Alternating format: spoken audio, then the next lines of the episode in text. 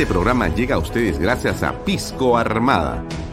Un pisco de uva quebranta de 44% de volumen y 5 años de guarda. Un verdadero deleite para el paladar más exigente. Cómprelo en bodegarras.com y recuerde, tomar bebidas alcohólicas en exceso es dañino.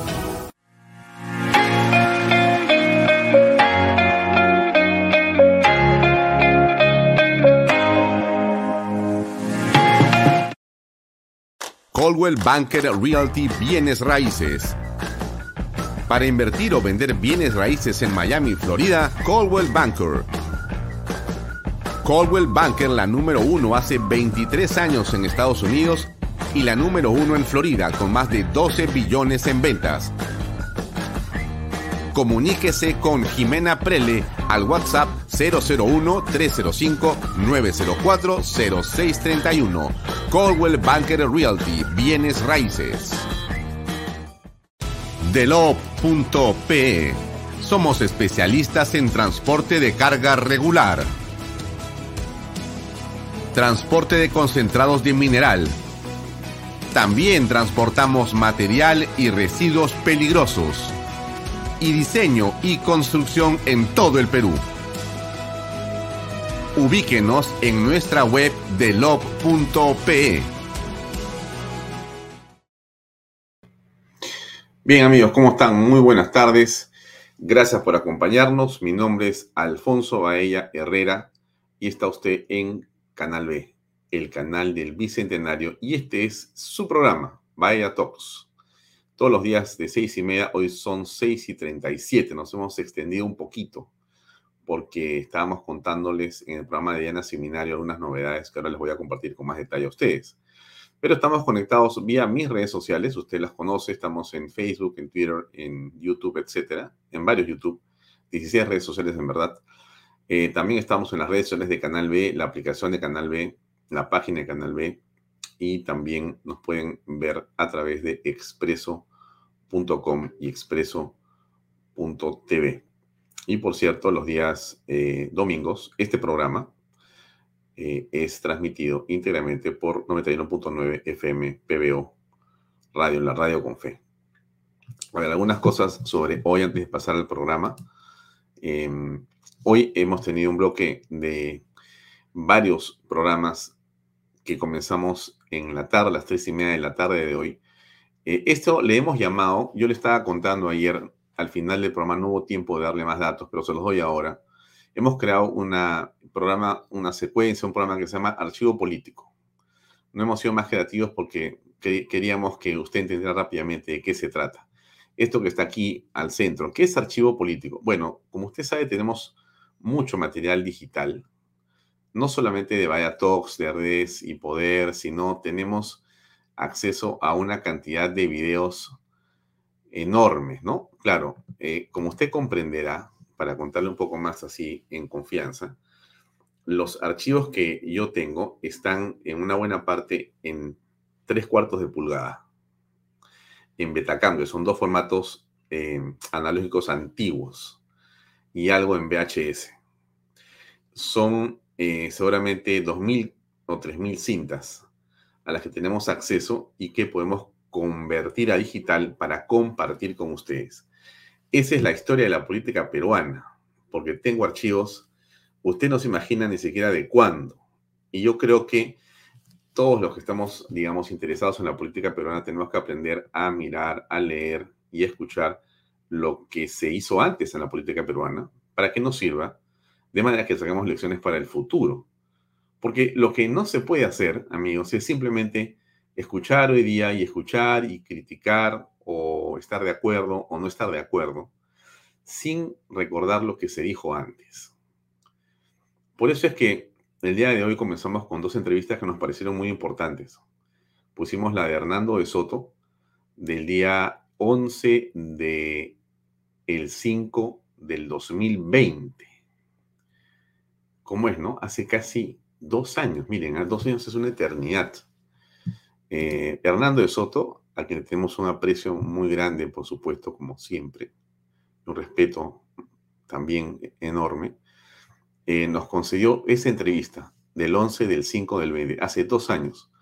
Y conversamos de política, ¿no? Está ahora en los archivos, usted la puede ver en este, en este mismo canal y en estos archivos lo puede retroceder y verlo más, más tarde si quiere cuando termine la programación de hoy. Em, y entonces nos parece muy interesante, hablamos de Vizcarra, del golpe de Estado, hablamos de la política económica de Tony Alba, entre otras cosas, ¿no? De la posibilidad de una candidatura presidencial de él, a la que se refirió en ese momento, porque a ese momento, que bajo ninguna circunstancia sería candidato. Y después hemos tenido una larga conversación con Roque Benavides también. Ese, ese bloque dura como dos horas y media de dos entrevistas muy interesantes. Roque también, porque Roque está contando en plena pandemia, miren, 15 del 5 del 20, ¿eh? está contando Roque en ese momento cómo estaban comenzando ellos a tratar de colaborar con las plantas de oxígeno con Vizcarra. Y cuenta todas las peripecias y cuenta muchas cosas más. Entonces yo creo que ese archivo político va a ser interesante para usted. Si le gusta la, política, si le gusta conocer las cosas que han pasado en el país, yo le recomiendo sinceramente que vea ese programa Archivo Político aquí en, Canal B, el canal de Bicentenario. Vamos a ir colgando varias cosas al día, una o dos o tres entrevistas, pero también iremos colgando cosas que no son entrevistas. Tenemos archivos, como le digo, diversos. Estoy buscando quién me va a financiar la conversión no sé, pues serán pues 2.000 horas, 3.000 horas que, que hay de información y ya veremos cómo Dios nos ayuda, porque siempre Dios nos da una mano impresionante para todo lo que hacemos, así que ya veremos cómo Dios nos ayuda. Este, así que si alguna empresa nos está mirando ahora, déjenme decirlo así, porque si no lo digo por acá, ¿dónde lo digo? Pues, ¿no es cierto? Ya. Y, y bueno, también para algo tiene que servir Canalia para comunicar. Si alguna empresa quiere financiar la conversión de archivos Betacam 3 cuartos o VHS a digital para crear esta secuencia histórica, le podemos dar los créditos que correspondan para que pongan ahí su publicidad, pues llámenos, ¿no? Escríbanme. Este, pero bueno, es un montón de material. Súper interesante, ¿eh? pero recontra, recontra, súper interesante lo que uno puede encontrar ahí. El otro día me encontré con una entrevista de mi padre a Jorge del Castillo. Jorge no la ha visto la entrevista, la voy a poner a propósito que lo veo en varios medios saliendo. Este, en fin, el tiempo pasa y uno sigue mirando estos eh, acontecimientos políticos con estos líderes políticos. Es una entrevista con Jorge del Castillo y una entrevista de mi padre con Antero Flores Arauz. Cuando Antero la vea se va a caer de cabeza, mejor no se la voy a poner. Pero en fin, estamos en eso, pues estoy, le cuento lo que estoy haciendo y lo que estamos haciendo, estamos en este esfuerzo enorme con todo el equipo de Canal B, con toda la gente que nos ayuda. Este, Diana nos está ayudando muchísimo, ha hecho un programa estupendo ahora y se ha reincorporado a trabajar con nosotros. Y le agradezco mucho a Diana Seminario por su, por su dedicación y compromiso con, este medio, que siempre, hay que decirlo claramente, eh, es, es muy importante. Bien, em, hoy día, por si acaso, eh, tenemos varias cosas que comentarle. Déjeme agrandar esto y achicarme yo. Claro, va a estar con nosotros Alejandro Muñante. Alejandro Muñante es el congresista de Renovación Popular que ha conformado un bloque pro vida, pro familia. Son como 30 congresistas, es impresionante. Lo que ha hecho este señor, este, este, este joven en realidad, es muy importante, muy, pero muy importante. Ha logrado cohesionar algo que podría parecer increíble por la cantidad de gente que se ha sumado y que se sigue sumando a la causa pro vida pro familia. Mire, que no le cuenten a usted, señora, señor, tu amigo joven que me sigues o que no me sigues, pero que alguien te va a contar que me dejes de seguir. Miren, que no le cuenten a ustedes que somos un país donde el tema conservador, ¿no? es visto de una manera eh, equivocada o como si fuéramos Jurassic Park o como si fuéramos viejos lesbianos o, o cosas por el estilo. Por favor, primero hay que entender qué cosa es ser conservador, qué cosa queremos conservar, preservar, defender y por qué creemos que la trascendencia es importante en la vida de las personas, no solamente el dinero, sino el alma de las personas y el espíritu de solidaridad en la trascendencia del ser humano. Cuando eso se entiende, podemos conversar de conservadurismo. Y hace una distancia muy importante con los liberales. Y no los hace ni malos ni buenos. Nos hace que las visiones sobre la sociedad sean distintas. Hoy día leía un libro, o lo repasaba, que se llama Compendio de la Doctrina Social de la Iglesia. Mm, ¿Y por qué lo, repasaba? Porque, porque uno siempre tiene que regresar, pues, ¿no? A aquellos eh, textos que te inspiran. Porque finalmente las cosas que uno hace, las, las hace con alguna especie de motivación, ¿no es cierto? Con una motivación. ¿Qué te mueve a ti? ¿Qué le mueve a usted a hacer lo que hace? ¿Qué la, qué, qué, qué mueve a usted, señora, señora, a ti joven? ¿Qué hace que tú te levantes en tu cama en la mañana y te salgas, te metas a la ducha, salgas disparado a trabajar? Ojalá que no sea el dinero que te pagan. Lo digo en verdad. Ojalá que no sea el dinero que te pagan o las cosas materiales que puedes obtener con eso. No digo que esté mal. Ojalá que no sea solamente eso. Evidentemente, todos trabajamos porque, así como usted, yo también pago universidades y pago obligaciones que todos hemos adquirido en la vida. ¿No es cierto? Ya. Entonces, uno trabaja por hacerse de esos dineros para poder cubrir los gastos que le hacen poder manejar una familia. Pero no es solamente eso. El punto es ese. No es solamente eso. Es eso. Pero además hay más cosas ahí, ¿no es cierto? El hecho de querer hacer, dar, trascender, ayudar. Ese es el punto central. Ese es el punto central de todo lo que uno hace. Entonces me encontré con este libro, porque estaba buscando otra cosa, y cayó en mis manos este libro de la doctrina social de la iglesia, lo comencé a releer, y claro, me encontré con una serie de temas eh, que a mí me, satisfacen mucho, ¿no? Porque tiene un sentido político. Hay un sentido político eh, que está expresado de muchas maneras en la Carta Magna. Sorry a quien le duela pero la Carta del 93 tiene un contenido eh, social cristiano que bebe de la doctrina social de la Iglesia profundo, enorme, sensible, notable y fundamental. Eh, y también eh, claro y claramente lo, cuenta Hernando de Soto hoy en su en esa entrevista que yo he repetido más temprano, ¿no? y lo dice ahí en el año 2020. Hace dos años que contaba Hernando, que además lo ha dicho siempre, pero lo he vuelto a decir ahí, lo está diciendo en estos últimos días también. Pero ¿qué decía? No es la constitución de Fujimori. No es la constitución de Alberto Fujimori. Lo dice Hernando de Soto. Es una constitución que al contrario fue hecha sin el consentimiento de Fujimori. Tuvo que ser hecha esa constitución justamente para salir de una situación de facto que había producido el 5 de abril. Y eso no voy a extenderme más en la carta magna, pero lo haremos en su momento, ¿correcto? Pero lo dejo ahí, lo dejo ahí porque no quiero salirme de las cosas del programa de hoy, pero quería contarle, este, en todo caso, que mm, eso es, pues, ¿no? Uno se levanta en la mañana y sale disparado porque tiene otras cosas que hacer, que son más importantes. ¿Qué te hace feliz? Yo le pregunto, ¿qué le hace feliz? No me cuente, por favor, que irse de viaje, ni irse en un crucero, ni sacarse la lotería. Bueno, también me haría feliz a mí todo eso, porque podría solamente hacer algunas cosas que no haces en este momento, pero ¿cómo es, no? ¿Cómo es que tú sientes realmente satisfacción en tu vida? ¿En dónde está realmente lo central? En ayudar. En ayudar. Por eso hicimos Canal B. Así le digo. Porque Canal B siempre ha querido ser un medio para ayudar. Y a mí siempre me ha impresionado, y le, cuento un secreto, siempre me ha impresionado cómo la comunicación puede hacer que las personas sientan inspiración.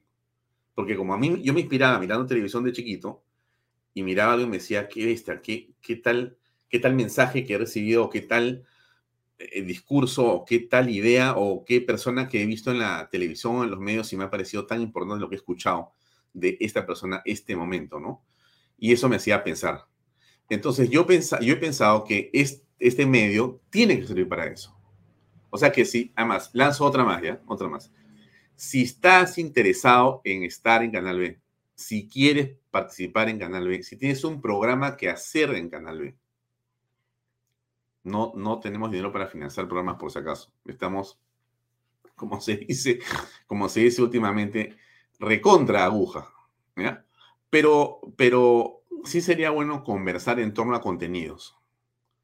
conversar en, torno a contenidos, porque nosotros sí creemos que este es un medio para lograr hacer eso. Más ahora que vamos a estar en cables, estoy seguro que usted conoce más que mi modelo de negocio no está en el cable, no está en el cable. Pero algunas personas me han pedido estar en cable y yo estoy haciendo lo posible por conectarme a los cables. Pero yo no estoy en cable, no quiero estar en cable, sinceramente. Pero eso no importa, porque lo vamos a hacer, vamos a estar en cables. Lo nuestro es la plataforma, el streaming y continuar desarrollando nuestra aplicación, que en eso estamos inmersos de manera muy intensa. Pero entonces regreso al programa de hoy. Ya me he pasado 14 minutos hablando y no he dicho nada. Perdóneme usted. Entonces, hoy día, es que uno se, va por otro lado. Vamos a hablar con Alejandro Muñante de Renovación Popular, que es algo realmente muy interesante. Está en Ayacucho, no va a ser muy buena la comunicación, pero haremos lo posible. Y este otro señor que está al costado es Demóstenes Terrones. Usted dirá, ¿quién es Demóstenes Terrones?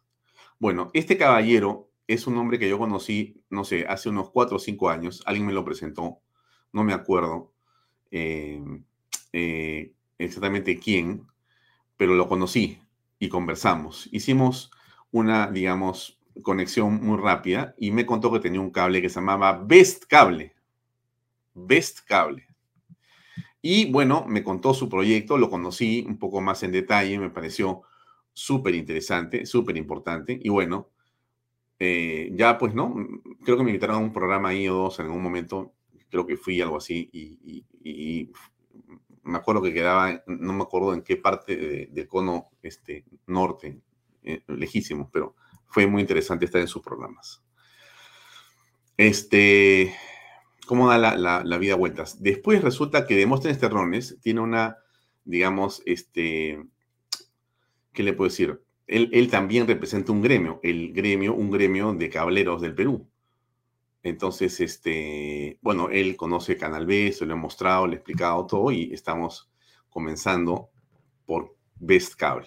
Debe ser seguramente el cuarto cable del Perú, ¿no? Si usted piensa en cables, pensará solamente en Movistar, después pensará en este, DirecTV, en Claro, y el siguiente es Best Cable y vamos a seguramente conectarnos con varios cables más en las siguientes semanas. Estamos en eso, estamos en eso. Le cuento esto porque es importante que le cuente para todos los efectos.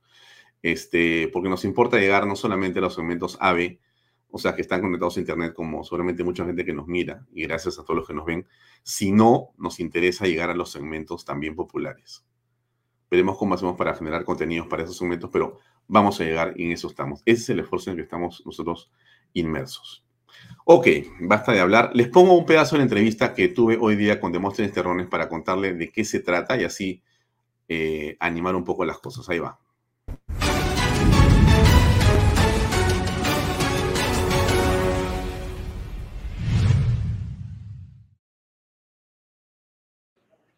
¿Qué tal, Demóstenes? ¿Cómo estás? Un gusto de verte. Igualmente, Alfonso, gracias por la invitación. Sí, y bueno, nosotros estábamos comentando Demóstenes y estábamos hablando en torno a la importancia que tiene el cable en el Perú, pero tú eres eh, uno de los, digamos, impulsores, déjame llamarlo así, del cable popular, por llamarlo de alguna manera, porque eh, tú estás en una serie de circunscripciones donde hay una enorme cantidad de población tanto en la capital como en las ciudades más importantes. Explícanos un poco, Demóstenes, cómo ha crecido Pescable en los últimos años. Bueno, mira, gracias por la introducción, Alfonso. Este, justamente me has hecho acordar el inicio de Pescable, cuando allá por los años 1996 nosotros iniciamos operaciones en un pequeño espacio de San Juan del Brigancho, exactamente en la cooperativa, de vivienda La Fragata, que era una cooperativa netamente policial, o sea, ahí solamente vivían policías. Entonces, cuando iniciamos este proyecto, justo le pusimos el cable popular, mira. Entonces eso me vino a la memoria cuando mencionaste. Y sí, pues nosotros estamos definitivamente abocados a llegar a los cementos CDE, donde mayormente eh, las empresas transnacionales no llegan. Y si es que han llegado, ha sido en estos últimos años, pero muy, muy poco, ¿no? Mm. Ahora, eh, ¿por qué en ese CDE, donde hay una gran cantidad de personas, digamos, las transnacionales no les interesa llegar con contenidos? ¿Cuál es la razón? Bueno, realmente ellos creen pues que de repente esta gente no les podría pagar, ¿no? pero a nosotros sinceramente nos ha ido muy bien con estando en los segmentos que te menciono, a razón pues de que son gente que necesita también estar bien informada y necesita ver televisión de la mejor forma, ¿no? Porque comprenderás que en las zonas de esos segmentos, que la mayoría están detrás de los cerros o zonas así, sin cable no había opción a ver televisión de la mejor manera. Entonces, eh, esa fue la idea por la cual nosotros empezamos por ahí y seguimos ahí y nos han seguido otras empresas que inclusive hoy en día nos hacen la competencia de manera informal, ¿no? Ya, ahora, cuando hablamos de zonas populares, te refieres básicamente Lima eh, Norte, Lima Sur, Lima eh, Este. ¿Qué más hay en Vez Cable? ¿A dónde más llegas en el país? Mire, nosotros en Lima, Alfonso, llegamos a todos los conos. Obviamente nos iniciamos en San Juan de Urgancho, y en San Juan de Urgancho quiero decir que somos, creo yo, sin equivocarme, líderes en el, mercado. Llegamos a Comas, llegamos a Ancón, estamos en las playas por Punta Negra, este, eh, Pucusana.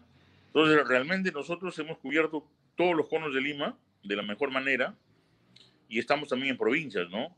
Eh, usando la, marca Ves Cable, pero con otras razones sociales, eh, o sea, quiero decir con, otras concesiones a nombre de, otras empresas. Pero en provincias, ¿en dónde te encuentras básicamente focalizado en el día de hoy? Nosotros tenemos gran presencia en el departamento de Lambayeque. Eh, creo que en el departamento de Lambayeque cubrimos gran parte, yo diría casi todo el departamento estamos en la Libertad y estamos también en la parte del departamento de Ancas cubriendo Chimbot y Calma, ¿no? Esa sería pues toda nuestra cobertura que tenemos eh, de, la, de las tres empresas del grupo que, que, tienen la concesión de vida. Ya, en el sur aún no has llegado, ¿o sí? No, no, no. Nuestra idea es siempre estar por el norte, ¿no? No, no hemos tenido todavía la idea de, de ir por el sur. Y para tener una idea, Demóstenes, ¿cuántos eh, clientes tienes, si se puede saber, cuántos suscriptores al, día de hoy? Eh, eh, decir la cantidad de suscriptores es un poco problemático. Nosotros en algún momento hemos sido, pues, como, no sé si te habrás enterado, la tercera empresa operadora de televisión por cable detrás de las transnacionales, ¿no? Por supuesto. Eh, y eso significaba que nosotros éramos la número uno peruana. Pero luego, con todo lo que ha pasado, hemos caído notoriamente en, la cantidad de abonados, en todo, por el tema de la pandemia, por el tema de la piratería, que lamentablemente las entidades pues hacen poco por, por resolver ese tema. Pero ahí estamos batallando y ahora estamos tratando pues de, de dar ambos servicios, eh, cable más internet, ¿no? Y en eso estamos. Sí, he visto que en tu página web estás ofreciendo eh, internet de alta velocidad. Veo ahí que hay paquetes eh, que son muy interesantes desde 99 soles hasta 129, pero es súper potente lo que veo. Ya no es solamente la señal de cable, sino ahora tienes internet también. Sí, eh, como tú sabes, el internet se hizo de una necesidad total, primero por la pandemia y luego por, la, por lo que los, jóvenes o los niños tienen que estudiar. Entonces, eh, hoy en día hemos implementado redes de FTTH, de fibra óptica directo al hogar, y estamos ofreciendo esta, esta calidad de Internet de la mejor manera, ya que tenemos pues de, digamos, hemos contratado la banda ancha a una empresa muy importante que se llama Lumen, ¿no? Que es una, una, empresa que se dedica a la venta de, del ancho de banda para nosotros poder cubrir el servicio de Internet. Mm, estupendo. Bueno, y, y, la fresa para eh, esta torta de la que estamos conversando es, eh, que pronto estaremos nosotros en la parrilla de Best Cable. Canal B estará sumándose a tu parrilla de canales de mucha importancia en el mundo. Sí, y justamente quiero anunciar porque muy pronto estará Canal B, como tú bien lo dices. Eh, como ya es de tu conocimiento, lo único que hemos pedido es que haya una muy buena programación y que el que salga ganando es el, el abonado y el que, el que va a dar su opinión también es él. Y nosotros nos debemos a ellos y por eso queremos llevar la mejor información y lo mejor en entretenimiento siempre. Y te damos la bienvenida, obviamente, Alfonso, con tu canal. y yo estoy seguro que va a ser, tu paso va a ser exitoso por vez cable, ¿no? Bueno, eh, Demóstenes, para nosotros es realmente un momento muy interesante, muy importante en la historia de Canal B. Eh, estamos seguros que vamos a continuar en nuestro desarrollo y nuestro crecimiento, siempre con una pluralidad en la información y para lograr tener análisis políticos, de negocios, de tecnología, eh, de salud y otros temas relacionados a contenidos de mucha calidad, que es lo que nos importa sobremanera. Así que estamos felices de poderte, digamos, eh, dar nuestra señal y estar nosotros en tu señal eh, a través del cable. Nosotros no somos cables, somos una señal internetiana, todo digital, pero queríamos comenzar por Best Cable, que sabemos que es eso, el Best Cable, el cable popular y el mejor cable que hay en las zonas, eh, digamos, de la periferia de las ciudades y también de la capital. Así que estamos muy contentos, estimado Demóstenes. Estaremos en contacto en las siguientes horas y días para poder saber cuál es el, número que vamos a tener y cómo vamos a terminar por eh, salir ya en vez cable definitivamente. Un gran abrazo y estamos a tus órdenes. Sí, Alfonso, mira, yo quisiera destacar lo siguiente, que te damos, como te reitero, la bienvenida a la grilla de Vez Cable y sabemos pues de tu calidad como periodista y lo que queremos es que simplemente ahí sea pues una ventana abierta para todos, ¿no?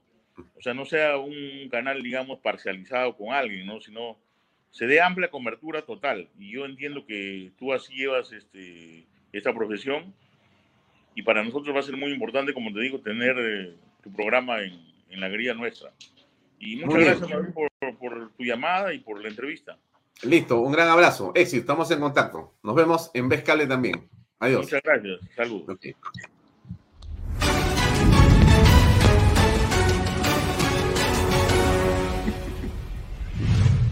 Bueno, ese era este Demóstenes Terrones contándonos las últimas en relación a lo que yo les comentaba a ustedes, ¿no es cierto? Estamos ahí y nos lleva a trabajar más, pero bueno, eso es lo divertido. Eso es lo divertido en esto, para que le guste, ¿no? Para que le guste, porque hay gente que, que le parece mucha chamba. A mí me parece fantástico poder estar eh, en este emprendimiento y en este trabajo. A ver, algunas cosas eh, para comentar antes de eh, entrar en la entrevista con el congresista Alejandro Muñante.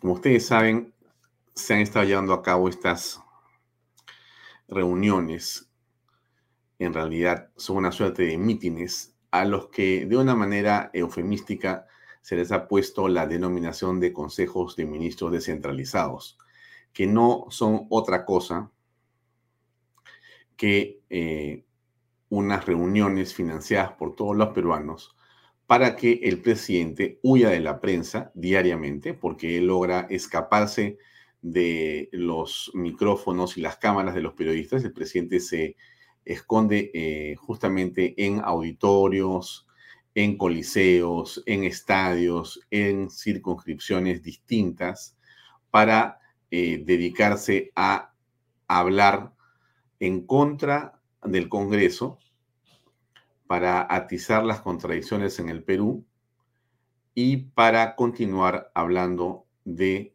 su asamblea constituyente.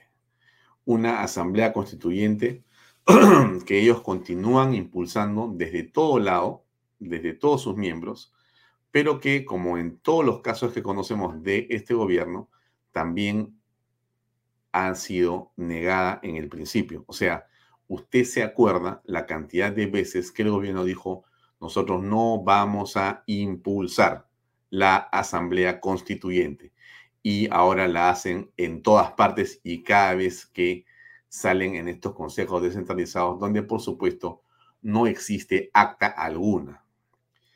Alguien dirá, pero es que no es tan importante. Discúlpeme que le diga, pero es muy importante por una razón muy sencilla. Lo que está haciendo el gobierno es básicamente burlarse de todas las personas.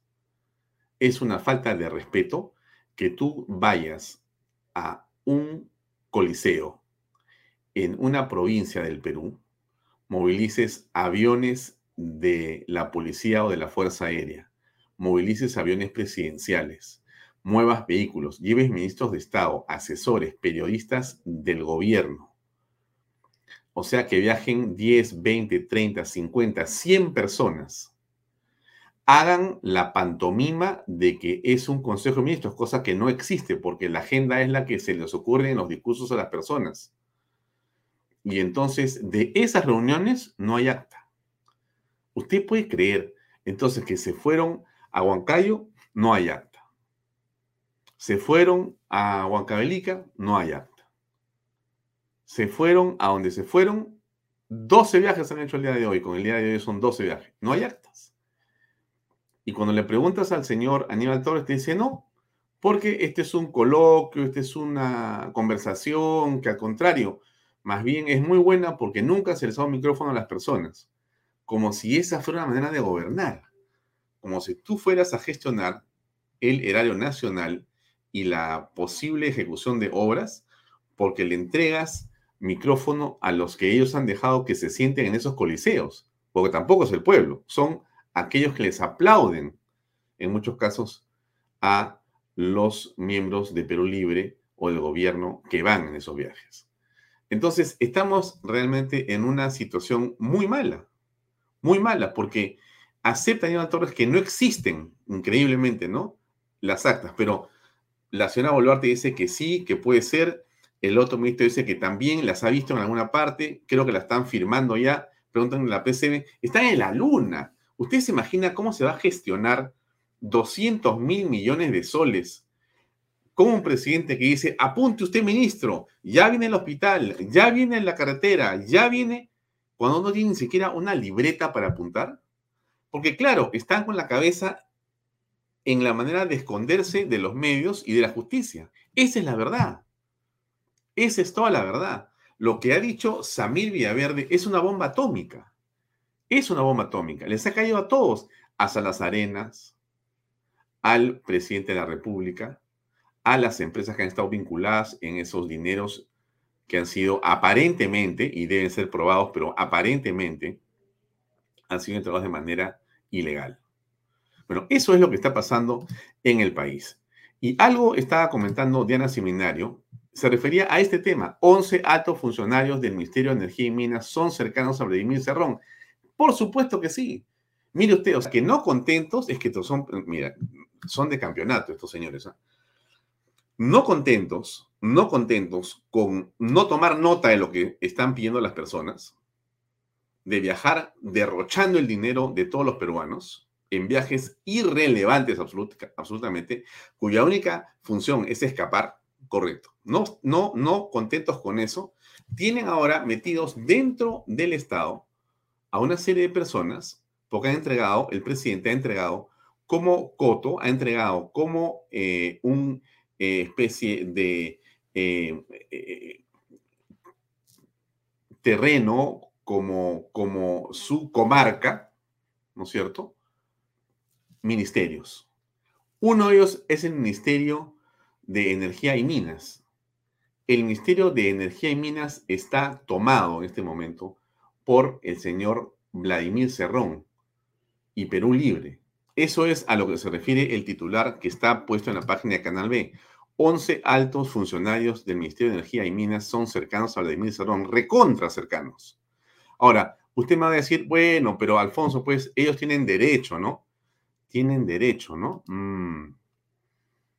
Ahora, las Bambas está en pie de guerra, ¿no? Ah, mire usted, a ver, mire usted lo que le voy a poner a continuación. Todos nuestros equipos se encuentran completamente paralizados, ¿no? Somos personas, somos padres, somos hijos, hermanos, ¿no? Muchos de nosotros, como le repito, tenemos muchos proyectos los cuales se van a ver truncos somos más de 8.000 trabajadores que nos vamos a ver perjudicados. No solamente más de 8.000 trabajadores, sino se van a ver perjudicados eh, nuestros compañeros comuneros de la de Radio Influencia, de la región, incluso del país. Todos somos parte del Perú y yo como peruano tengo derecho a trabajar. Tengo derecho a mantener a mi familia y a mis hijos y todos los trabajadores de acá de las Bambas nos esforzamos por nuestra familia, y esforzarse en esta empresa que beneficia a todo el Perú es hacer algo por nuestra patria. Si las bombas para, para la economía de Apurímac, para la economía del país, queremos trabajar.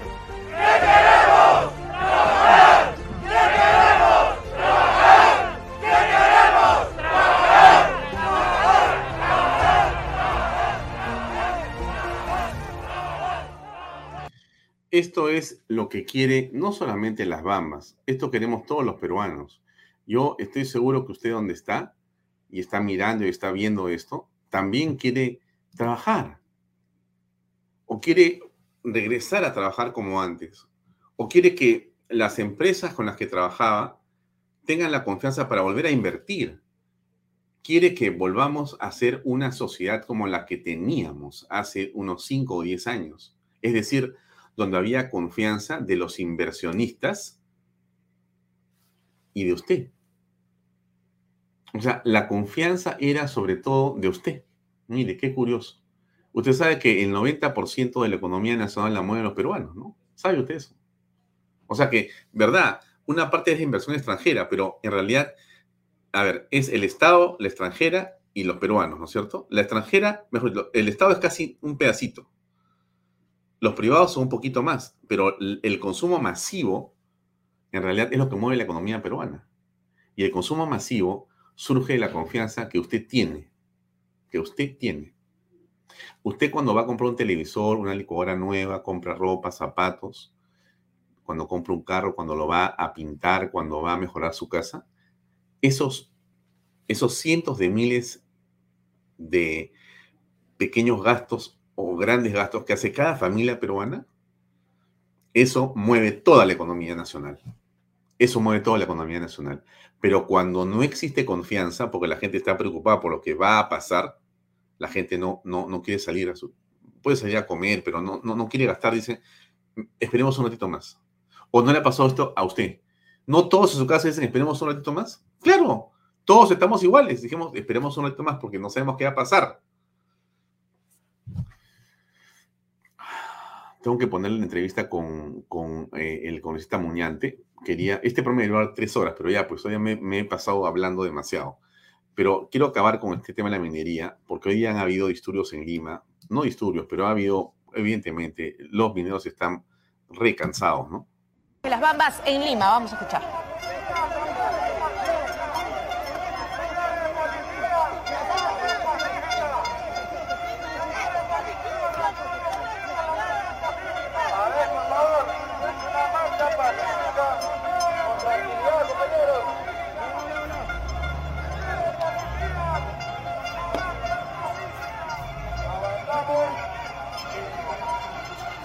Fátima, ¿qué tal? Bien, José, te escuchamos. ¿Qué está pasando? Lo acá, ¿qué ha pasado? Los manifestantes han intentado tomar toda la avenida Bancay, toda la avenida Bancay, y la policía no lo está permitiendo. Solamente les han dado dos carriles de la avenida Abancay en dirección al puente de Abancay para que puedan hacer su plantón. Los manifestantes intentaron tomar toda la avenida y la policía ha reprimido presentando escudos y pues también con, eh, haciendo el uso de sus eh, palos. Pero eh, los manifestantes presentaron un, un, poco de resistencia y se presentó un conato, un enfrentamiento que ha durado pocos minutos y la principal agraviada ha sido una señora que justamente ahora está dando declaraciones. Ella es la que, a la que le ha caído un, un palo de la policía. Señora. Conflicto social. Solo queremos trabajar. Pedimos, exigimos que arreglen este conflicto. Señora, ¿qué es lo que ha sucedido ahorita? Sí, nosotros hemos estado protestando tranquilamente. Usted ha visto. Pero ellos, abusivamente, con la fuerza que tienen y con grandeza, me han visto. Me han dado los pies. Me han, me han empujado. Nosotros solo pedimos que el presidente y todo lo que todo con ellos nos ayude a solucionar este problema. Señora, la policía les indicó que no podían tomar toda la Pero avenida. solo así, mire usted, ¿desde cuándo están haciendo las marchas? Y nada, no hay ninguna solución. Los de las comunidades siguen invadiendo, nosotros queremos trabajar. que ellos se sienten en una mesa y, traten de solucionar esto. ¿Qué presidente, señora? ¿Qué exige del gobierno? ¿Qué exige del gobierno? Solución, que se, que se sienten en la mesa a solucionar este problema. ¿Por qué no le dan cara? ¿Por qué no van a solucionar ahí con ¿Qué trabajo cumple usted en, el campamento minero? ¿Qué trabajo usted cumple? Yo soy ama de casa. Yo vengo a protestar por mi esposo, con mi esposo. Qué tremendo, ¿no? Qué tremendo. Pobre, pobre gente. ¿Qué, qué decirle?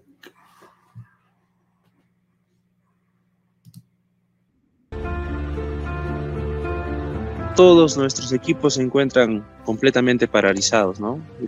Somos personas, somos padres, somos hijos, hermanos, ¿no? Muchos de nosotros, como le repito, tenemos muchos proyectos los cuales se van a ver truncos.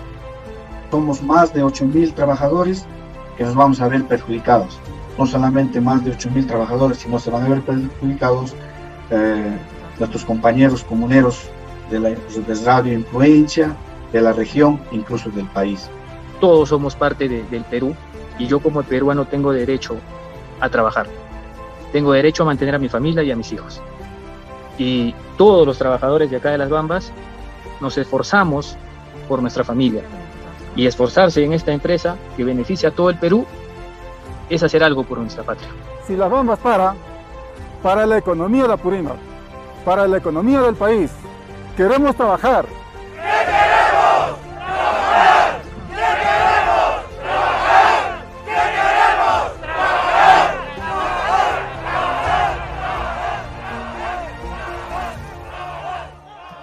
Es lo que quieren, creo que todos los peruanos, ¿no? Vamos a ir a una pausa comercial y venimos con la entrevista con el congresista Alejandro Muñante. Invierta en terrenos en Paracas con Los Portales, ubicados a solo 25 minutos del aeropuerto de Pisco y ahora a muy poco tiempo de Lima por la nueva autopista. Por eso los terrenos aquí se revalorizan rápidamente. Regístrese y aproveche las ofertas online. PBM Plus proteínas, vitaminas y minerales. Y ahora también con HMB. Recuerden, vainilla y chocolate. No olvide que el ejercicio favorece su sistema inmune y que una buena alimentación es su mejor defensa. Compre PBM en boticas y farmacias a nivel nacional.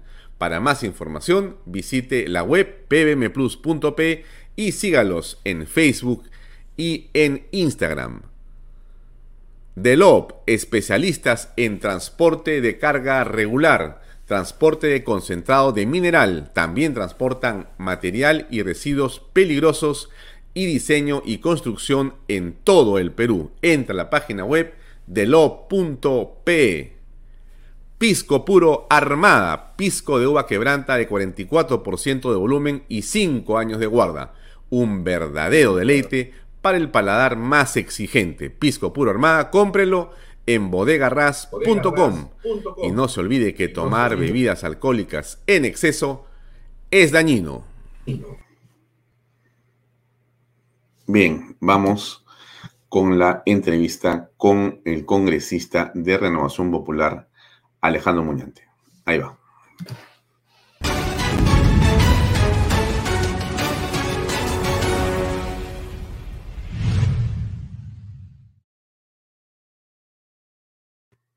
Alejandro, ¿cómo estás? Eh, buenas noches, gracias por acompañarnos en Vaya Talk. ¿Cómo te va?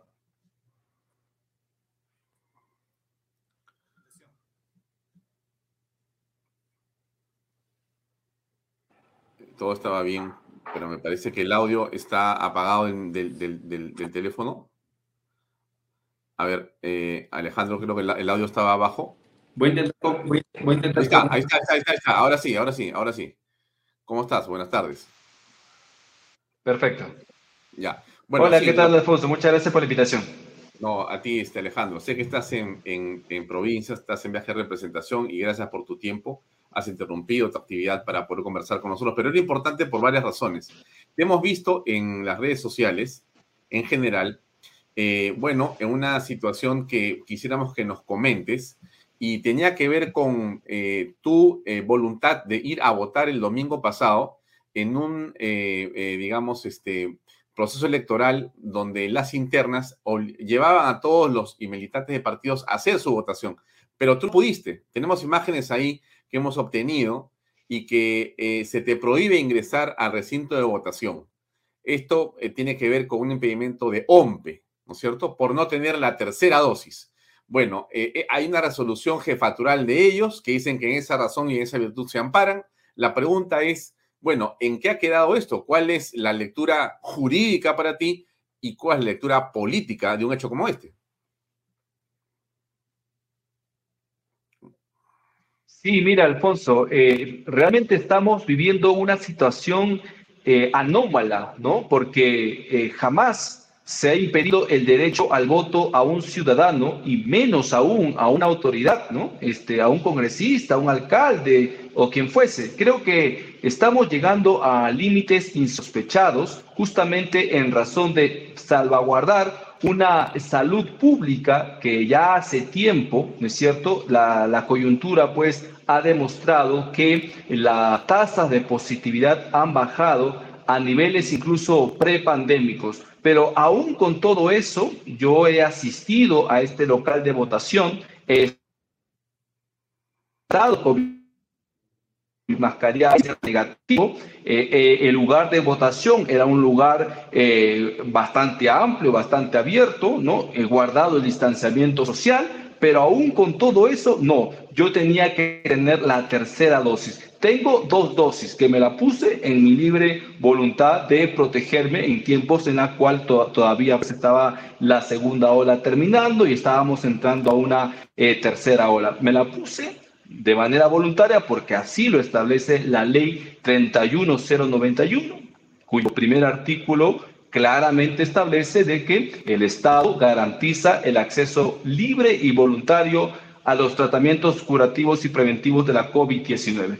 En estos momentos yo he decidido libremente no colocarme la tercera dosis porque no estamos en una coyuntura donde se necesite hacerlo y que además existen estudios científicos que avalan que existe una alta protección en las personas que han tenido eh, contagio, ¿no? lo que se llama la inmunidad natural, más las dos dosis de protección. Con todo eso, digamos que yo no represento ningún tipo de amenaza para mis compañeros o para las personas que asisten a este local de votación. Y aún cuando se piense que eso es así, lo correcto, lo idóneo en salvaguarda de los derechos fundamentales de las personas, OMPE debió haber instalado al menos una mesa de sufragio en la parte del centro del patio, si es que querían evitar supuestamente los contagios, ¿no es cierto? Entonces eh, hubiesen pues salvaguardado el derecho de los ciudadanos. Sin embargo, nada o poco les importó todo eso y simplemente aplicaron a rajatabla una resolución jefatural, que bien lo has comentado, por encima de la constitución política del Perú. Es decir, OMPE eh, abandonó su tarea de preferir la constitución por encima de cualquier norma reglamentaria y el derecho al sufragio, que es un derecho básico y fundamental de nuestra sociedad, por una disposición administrativa. Eso es lo que yo evidencié en el momento que asistí a mi local de votación. No quise entrar como algunos me critican aprovechando mi cargo de congresista. No, yo fui en mi calidad de ciudadano. Y si en algún momento mencioné que era congresista de la República, era para poder dejar constancia de la obstrucción de los derechos fundamentales que en ese local de votación se estaba realizando y que además se ha repetido en todas las ciudades del país. Eso es gravísimo, eso atenta directamente con la constitución política y además atenta contra los tratados internacionales de derechos humanos que salvaguardan y amparan el derecho al sufragio. ¿Cuáles son las consecuencias jurídicas para OMPE de una eh, acción como esta que como tú estás señalando, viola eh, los derechos constitucionales y los derechos humanos. ¿Cuál es la consecuencia jurídica? A ver, yo, yo eh, fui a la comisaría más cercana y, en mi video ¿no? exhorto a la ciudadanía o, a los ciudadanos que se ven afectados por esta disposición a plantear sus denuncias penales. El señor Piero Corbeto, que es el jefe de la OMPI quien firma esta resolución jefatural, no tiene inmunidad, no está contemplado dentro del artículo 99 de la Constitución, es decir, no goza del antejuicio él puede ser denunciado como cualquier otro ciudadano. Por eso exhorté a las personas que se ven afectados en sus derechos a interponer una denuncia penal por el delito de abuso de autoridad, porque el delito de autoridad se comete, el abuso de autoridad se comete cuando una, una autoridad justamente dispone ¿no? una orden arbitraria que no se sujeta a una ley que no se sujeta a lo que consagra nuestra constitución política. Y es que en nuestro país no existe ninguna ley, ninguna ley que obligue a un ciudadano a vacunarse. Existe un decreto supremo, ¿no es cierto?, el 030, que eh, dispone para poder ingresar a entidades públicas, espacios cerrados o abiertos, se necesita la tercera eh, eh, dosis. Mm. Ahora, esto eh, más parecería un descuido de OMPE, una falta de este, cuidado en el tema normativo, o tú crees que tiene una intencionalidad política?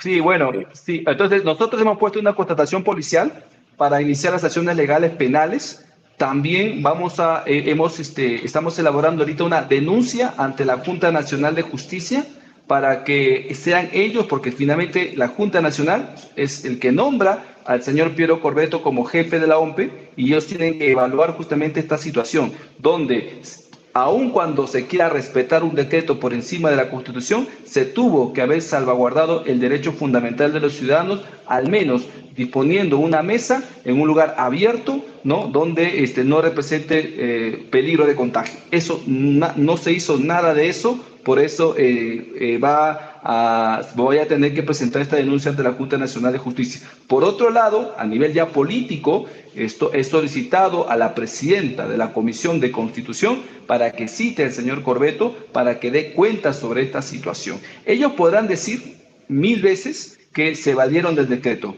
pero toda autoridad en este país, eh, Alfonso, tiene la obligación de aplicar control difuso, de preferir la constitución por encima de cualquier regla administrativa. Y eso es lo que va a tener que eh, señalar y explicar el señor Corbeto. Y aparte de eso, aparte de eso, creo que también es importante que todas las personas de manera organizada puedan interponer eh, acciones de amparo. saliendo del caso del señor Corbeto, eh, el día de la semana, hace dos semanas, he interpuesto una interpelación contra el señor Aníbal Torres Vázquez justamente por esta situación. He conseguido 23 firmas de 23 congresistas que también quieren que esta situación de eh, atropello de derechos fundamentales se caiga por un estado de emergencia inconstitucional. Y eso lo tenemos que decir con todas sus letras.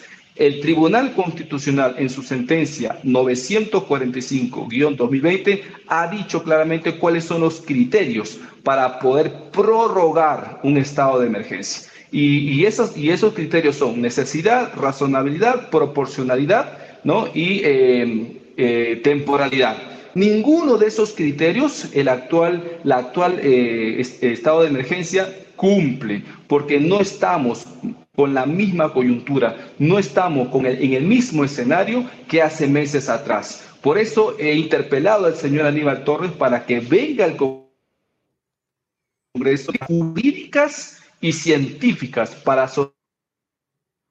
sostener un directamente derechos fundamentales en medio de una coyuntura con cifras prácticamente prepandémicas. Bien, cambiando un poco el tema de la conversación para entrar a lo que ha ocurrido en el Congreso en las últimas semanas. Hay ustedes, digo ustedes porque tú has estado como un puntal en el tema de SUNEDU, por lo menos ha estado eh, el señor Esdras Medina, que es de tu bancada, y ustedes han eh, llevado esto que se llama la reforma, o mejor dicho, la contrarreforma de la este, eh, educación. A ver, em, ¿qué significa lo que han hecho ustedes en SUNEDO? Porque hay un grupo importante que tiene por lo menos relevancia en ciertos medios y que estaba antes en la SUNEDO y que dicen, bueno, nos han desalojado o en realidad ha regresado la Asamblea Nacional de Rectores. A ver, ¿qué cosa ha pasado con la SUNEDO, Alejandro Muñante? Lo que hemos hecho en, en síntesis es democratizar la SUNEDO. Antes, o bueno, todavía, porque todavía la ley no ha sido promulgada, ¿cierto? Eh, todavía está bajo el control del gobierno. Si bien es cierto, eh, existe un concurso público, ¿no? Para poder ingresar a la SUNEDO por parte de cinco integrantes, dos de ellos representantes de las universidades públicas y privadas, que es precisamente lo que se nos ha criticado, pero lo que no saben es que eso ya existe, solo que los nombran al dedo a través de un famoso concurso público, entre comillas, ¿no? Hecho por una directiva que ha estado rotando de puestos y que, por cierto, se le involucra al señor Sagasti de pertenecido a esta junta que, que, que, es la que se encarga pues de designar quiénes son los eh, miembros del consejo directivo. Pero siempre, siempre, el superintendente de la SUNEDO es designado por el Ministerio de Educación. Entonces, hay un control de parte del gobierno de esta, de esta institución que debería ser autónomo, como ellos bien dicen. Ellos dicen, nosotros defendemos la autonomía del SUNEDO. No, no son autónomos. E-, ellos obedecen a los lineamientos del gobierno porque son parte del Ministerio de Educación. Entonces eso de la autonomía no existe, ¿no? Eh, sin embargo, ahora lo que hemos hecho nosotros es simplemente cambiar la forma y modo como se designa a esos miembros del Consejo Directivo. Ya no serán por concurso público esos representantes de universidades privadas y públicas, sino que ahora serán elegidos democráticamente a través ¿no? de elecciones a nivel nacional y la convocatoria será hecha por la universidad más antigua, ya sea la, universidad pública más antigua y la universidad privada más antigua. Eso a ellos les ha parecido un retroceso, les ha parecido eh, el, el apocalipsis, y es porque les ha quitado ¿no? a ellos el absoluto control de esta institución que estaba siendo utilizada como una herramienta política para politizar la educación porque hemos visto cómo es que han denegado licencias a universidades que, contaban con toda la infraestructura para seguir eh, funcionando, ¿no? Eh, y les han negado el desmedro de, de, sus miles y miles de estudiantes y han licenciado universidades, por ejemplo, en provincia, que solamente tenían terrenos, no tenían ningún alumno matriculado y los han licenciado. E incluso hemos escuchado que han licenciado universidades que han funcionado o que estarían funcionando en cocheras. Esa es la supuesta calidad educativa que defendía la SUNEDO. De eso eh, se, han venido quejando muchas comunidades en el Perú y una de ellas, la que se fajó, la que dio la cara justamente para afrontar esta situación es la rectora de la Universidad Nacional Mayor de San Marcos, la doctora Gerí. Juntamente con ella y otras rectoras hemos venido luchando para que las universidades recuperen su autonomía. Eso es lo que se ha hecho, sin embargo ya sabemos pues que ha saltado toda la caviarada porque finalmente la SUNEDO fue como una especie de caja chica de los caviares para seguir eh, eh, politizando nuestra educación y también pues eh, ingresar y tener presencia en la política nacional. Hay otro tema vinculado a la educación que es este proyecto de ley 904, una ley de textos escolares o en todo caso que permite a los padres de familia conocer cuáles son los textos escolares que sus hijos van a, recibir o van a tener a su disposición. ¿Por qué esto es tomado señalando que se ha echado por los suelos la educación eh, o el enfoque de género o la educación sexual integral o que se ha atentado contra la igualdad o que se ha realmente prácticamente destruido ya la educación escolar.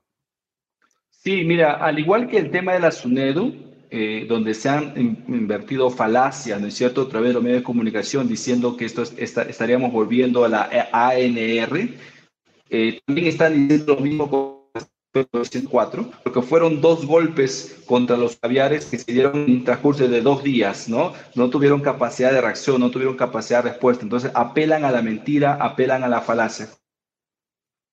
Con respecto al 904, que ellos se, se están encargando de vender es que habríamos eliminado el enfoque de género, habríamos eliminado la educación sexual integral. Ya quisiera que eso sea así. Sin embargo, eso todavía no ha sucedido. Lo que le hemos dado a los padres de familia es el reconocimiento de su derecho fundamental a participar directamente en la educación de sus hijos. Ese derecho ellos ya lo tienen. Nosotros no hemos inventado absolutamente nada. Eso está consagrado en la Constitución Política del Perú, en su artículo 13, está consagrado en la Ley General de Educación, que es precisamente la ley que rige la educación de nuestro país y está consagrado también en los tratados internacionales de derechos humanos. Entonces nosotros no, no le hemos dado nada, no le hemos hecho un favor, simplemente hemos reconocido ese derecho a través de un mecanismo de participación a través de la ley 904 que les va a permitir a los padres de familia de manera organizada puedan eh, recibir los contenidos educativos que sus hijos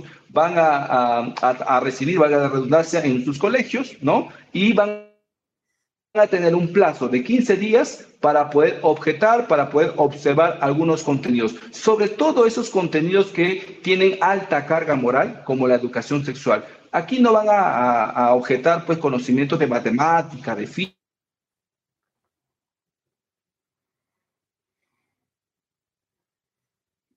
Me parece que se... Eh... Sí, disculpe, eh, la, la señal es un poco fea acá. No pasa nada, seguimos nomás. Eh, Alejandro, me estabas comentando. Entonces, eh, entonces Alfonso, entonces, sí.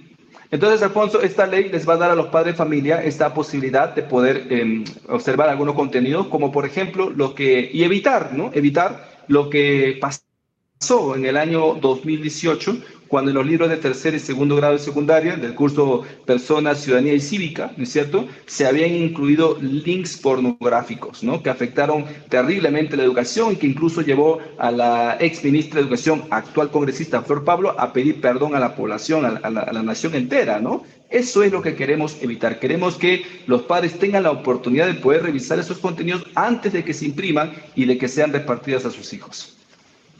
Lo otro importante ha sido la elección de los tribunos constitucionales, pero hasta el día de hoy, en varios medios, se señala que no ha sido transparente, que la eh, Comisión Interamericana de Derechos Humanos la está objetando, que no ha habido el debate eh, que se eh, esperaba y que en todo caso se va a revisar lo que ha sido esa elección.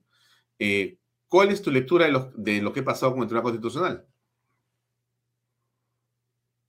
Sí, mira, sería una abierta injerencia ya escandalosa que la Corte Interamericana entre a tallar sobre un, sobre un procedimiento político eh, soberano de parte de nuestro país, ¿no es cierto?, que está contemplado en la Constitución y que deberíamos hacer respetar. Entonces, de darse alguna injerencia, definitivamente ahí todos los peruanos y las autoridades del país tenemos que poner un estate quieto.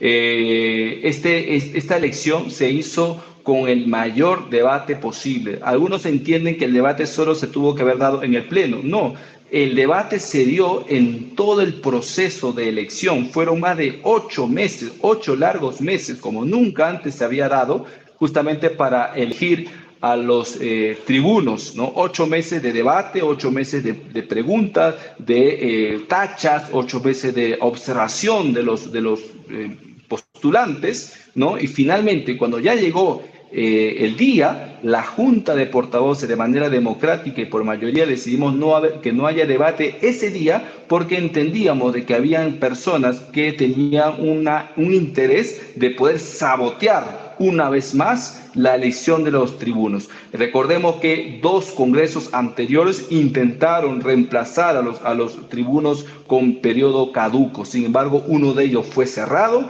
y el otro eh, se denunció penalmente a los congresistas. Entonces, estábamos conscientes de que habían intereses que querían sabotear y decidimos por mayoría no haber uh, debate en ese momento. Y esa decisión fue ratificada por el propio Pleno, que es el órgano, digamos, de mayor instancia en el Congreso. A mano alzada votamos la gran mayoría de congresistas para que no haya debate y se dio finalmente la ansiada eh, eh, renovación de los eh, magistrados del Tribunal Constitucional. Fue algo histórico realmente, ¿no? Entonces, cumplimos con el país de darle un nuevo tribunal constitucional porque el anterior ya venía siendo legitimado. Pero cosa curiosa, Alfonso, aquellos magistrados que denuncian el hecho de que no, hay, no haya habido debate y la falta de transparencia, son precisamente los así, son precisamente los que fueron designados al dedo por eh, invitación y sin debate.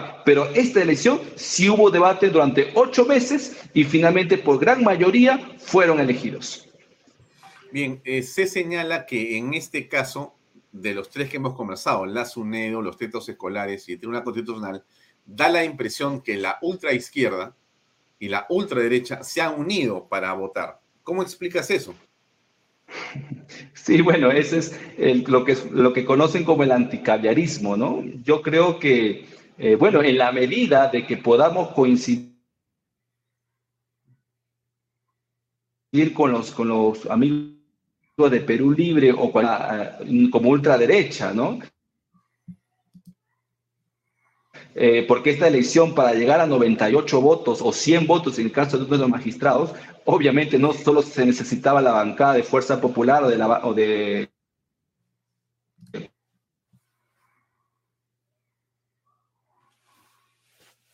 Perú Libre. También necesitábamos a las bancadas. Entonces, eh, creo que es importante que el Congreso llegue a consensos, aún con fuerzas completamente, eh, fuerzas ideológicamente distintas. Creo que eso es saludable, eso se tiene que aplaudir, eso no se tiene que criticar, porque si las fuerzas políticas se ponen eh, de acuerdo para lograr un objetivo común, creo que eso, ese debe ser el camino que debe seguir este Congreso. Mm, ya. Ahora, ¿qué significa este bloque pro vida, pro familia? ¿Qué bancadas lo forman? ¿Cuántos son? Es un bloque, sí, es un bloque parlamentario que es distinto a una bancada, es un bloque que une a congresistas de diferentes bancadas para perseguir un objetivo común, un objetivo noble, que es la defensa de la vida y la familia. Ya van más de 30 firmantes de este bloque parlamentario y son precisamente congresistas que se comprometen ¿no? a defender la vida y la familia, es decir, a decirle no al aborto, no a la ideología de género dentro del Congreso. Creo que de esto son muy conscientes los caviares por eso es que andan desesperados alentando el que se vayan todos, ¿no? Porque saben muy bien que si eh, el camino que hemos tomado es un camino prácticamente anti-caviar y en, pos de la defensa de, los, de, de la vida, la familia y las libertades constitucionales. Así que eh, seguimos recibiendo las firmas de los congresistas que se quieran que va a ser muy potente y va a ser en beneficio de toda la población en su conjunto pero es curioso porque eh, siendo antagónicos con Perú Libre, ustedes están entrando caminos de gobernabilidad en el Congreso, eso es cierto. Efectivamente, ¿no? Y eso es saludable, ¿no? Eso es saludable porque este, nos pone a nosotros eh, y, en, un, mismo, en una misma, ¿no? Creo que la defensa, por ejemplo, de la vida, no, pues no tiene que tener diferencias entre, entre los partidos políticos. Ese es un objetivo común, un objetivo loable.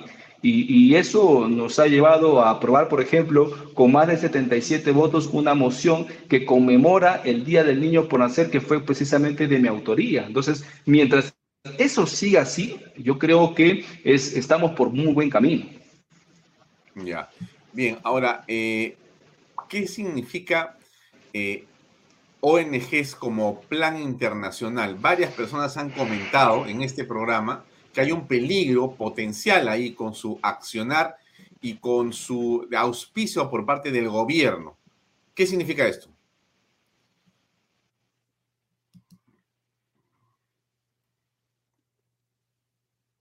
A ver, la ONG Plan Internacional es una ONG que está colaborando directamente con el Ministerio de Educación, tal es así que ellos han sido los responsables de elaborar la guía de educación sexual para docentes. Nosotros hemos investigado a esta ONG, que es una ONG internacional como su nombre mismo lo dice, y hemos visto que en Loreto ellos han venido repartiendo manuales ¿no? para fomentar el aborto y lo presentan como algo sencillo, como algo positivo, como algo bueno, y está dirigido para profesores, para adolescentes, para niños.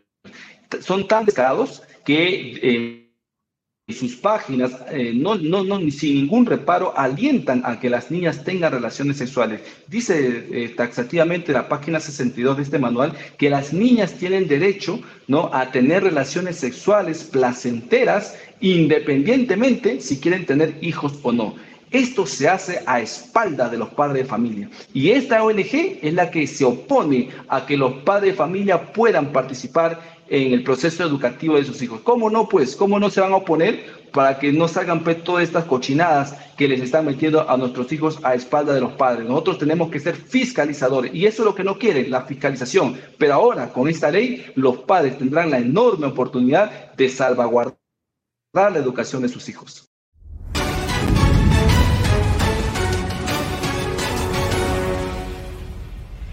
Invierta en terrenos en Paracas con Los Portales, ubicados a solo 25 minutos del aeropuerto de Pisco y ahora a muy poco tiempo de Lima por la nueva autopista. Por eso los terrenos aquí se revalorizan rápidamente. Regístrese y aproveche las ofertas online.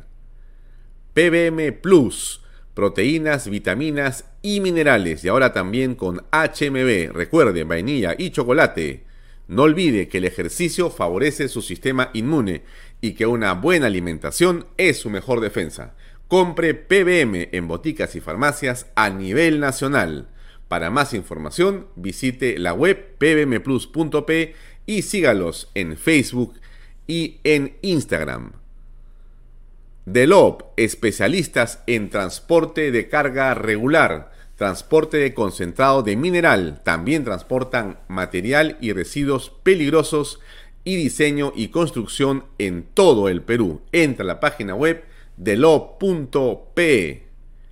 Pisco puro armada, pisco de uva quebranta de 44% de volumen y 5 años de guarda. Un verdadero deleite para el paladar más exigente. Pisco puro armada, cómprelo, en bodegarras.com. Y no se olvide que tomar bebidas alcohólicas en exceso es dañino.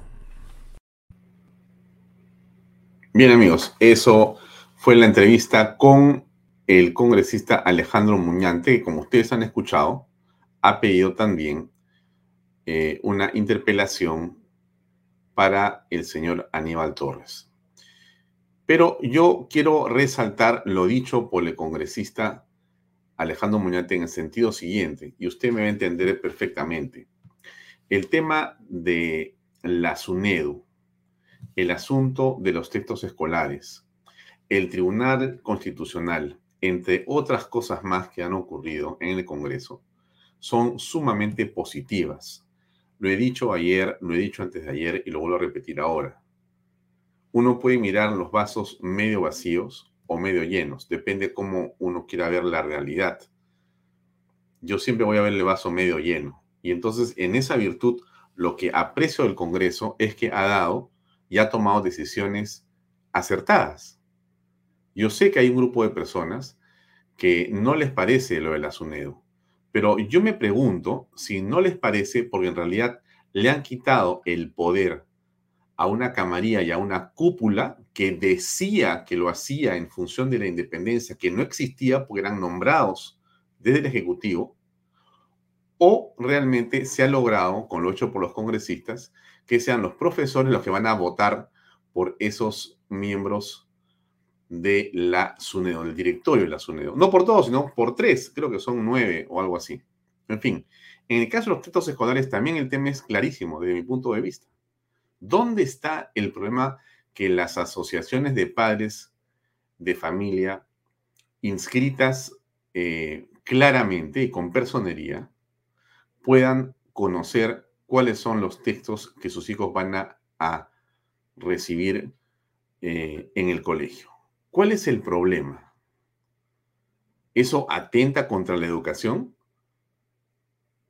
Y que más bien se pretenda enseñar a los niños a escondidas de los padres temas relacionados a educación sexual o de otro tipo, ¿eso debe ser aceptado por los padres de familia? O sea, tú llevas al colegio a tu hijo para que finalmente quede en manos de un centro educativo que sobre él tiene todo el control y el poder. ¿Así, así es? Yo creo que no es así. Yo creo que han hecho bien los eh, congresistas en comenzar con lo que están haciendo. Lo del TC es formidable. No solamente ha habido un debate amplísimo, amplísimo, público, dentro del Congreso, dentro de las comisiones, en cada uno de los casos. Se han expuesto y se han publicado los currículums VITE ampliamente en todos los medios y redes sociales posibles.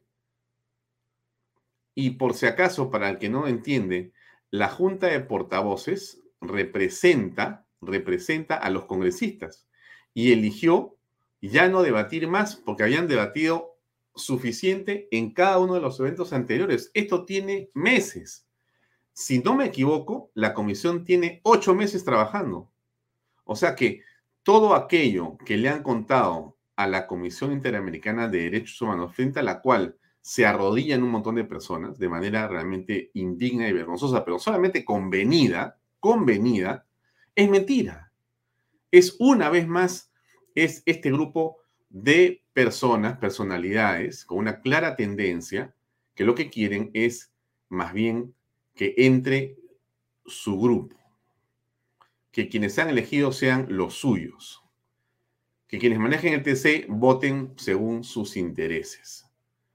Y eso ahora no es que no vaya a ser así, es que ahora ha cambiado la conformación de ese tribunal, ha cambiado la conformación y eso implica que esos que están ahora ahí no han llegado del cielo, han llegado de una votación que la mayoría de congresistas, pero por largo, han confirmado y que es muy distinto de quienes estaban hasta hace unos días como miembros del TC, que habían sido invitados, donde no hubo votación, ni currículum, ni debate, ni nada, se les impuso.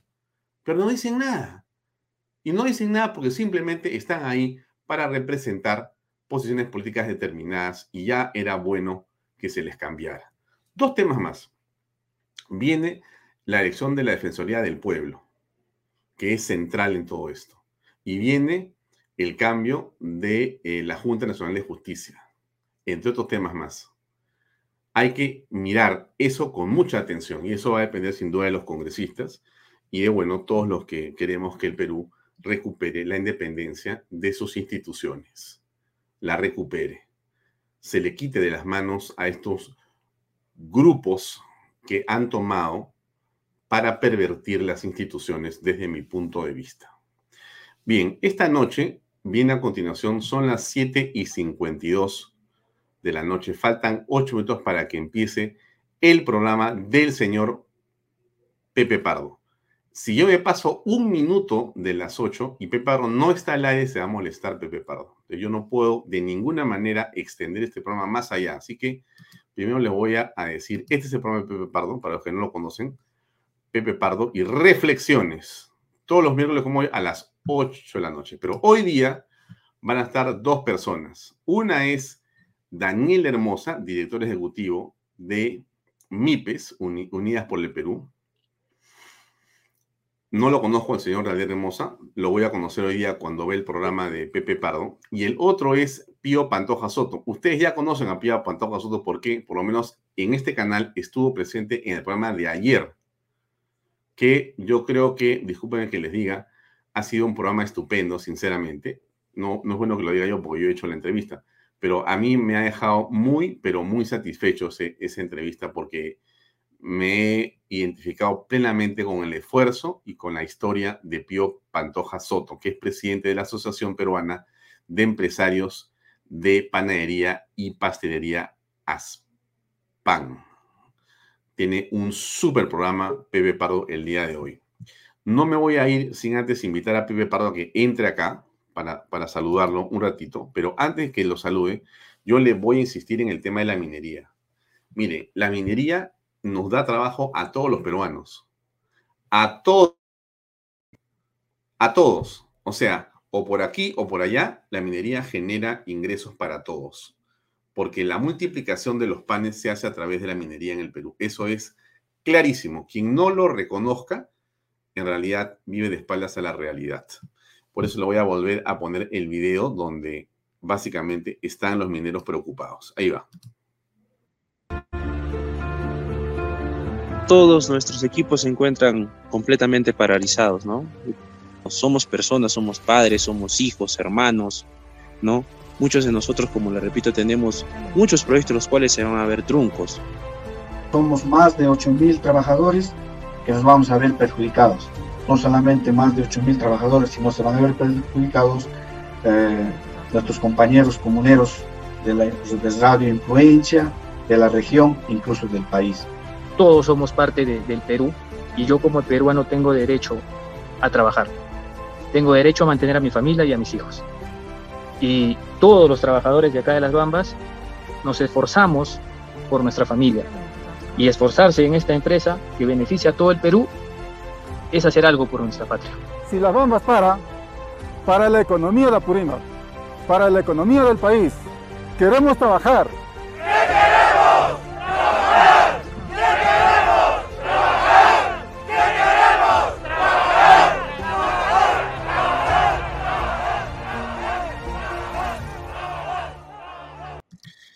A lo que hemos llegado en el Perú, ¿no? A lo que hemos en el Perú, imagínense. O sea, uno hace marchas para que te dejen trabajar. Uno tiene que salir a protestar para que el gobierno asuma su responsabilidad. Impresionante, ¿eh? impresionante. Están, no son 8.000 trabajadores como ustedes imaginan, ¿no? Son 8.000 familias. Multiplíquelo por 5. 40.000 personas. Multiplíquelo por 10. Por la cantidad de puestos de trabajo de esos 8.000.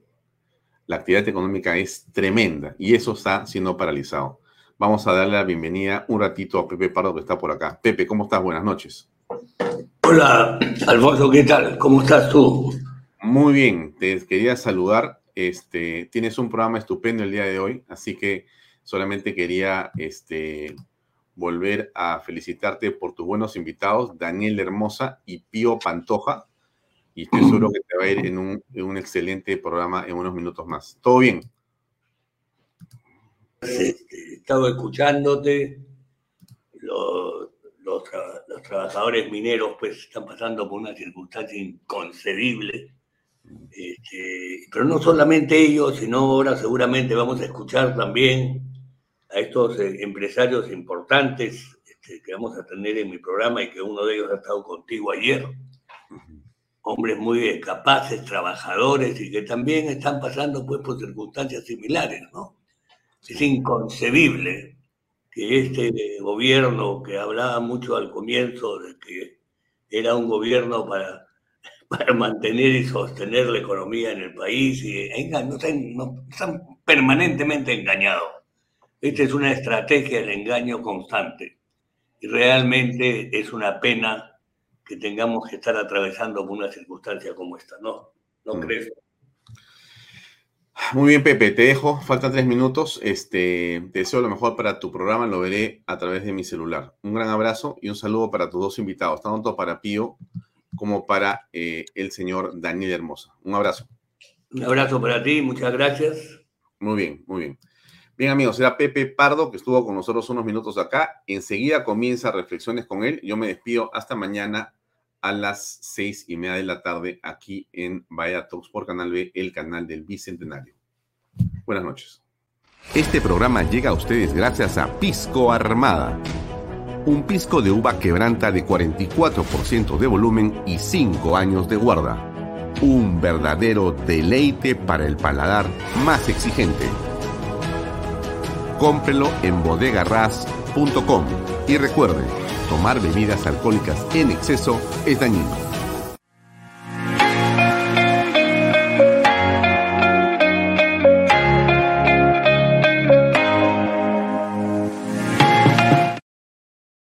Coldwell Banker Realty Bienes Raíces.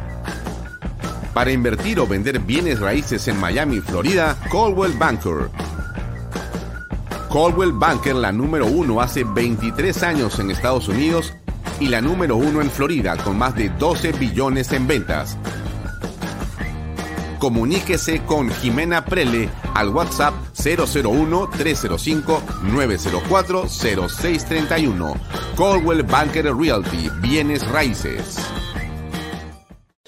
Delop.pe Somos especialistas en transporte de carga regular. Transporte de concentrados de mineral. También transportamos material y residuos peligrosos. Y diseño y construcción en todo el Perú. Ubíquenos en nuestra web delop.pe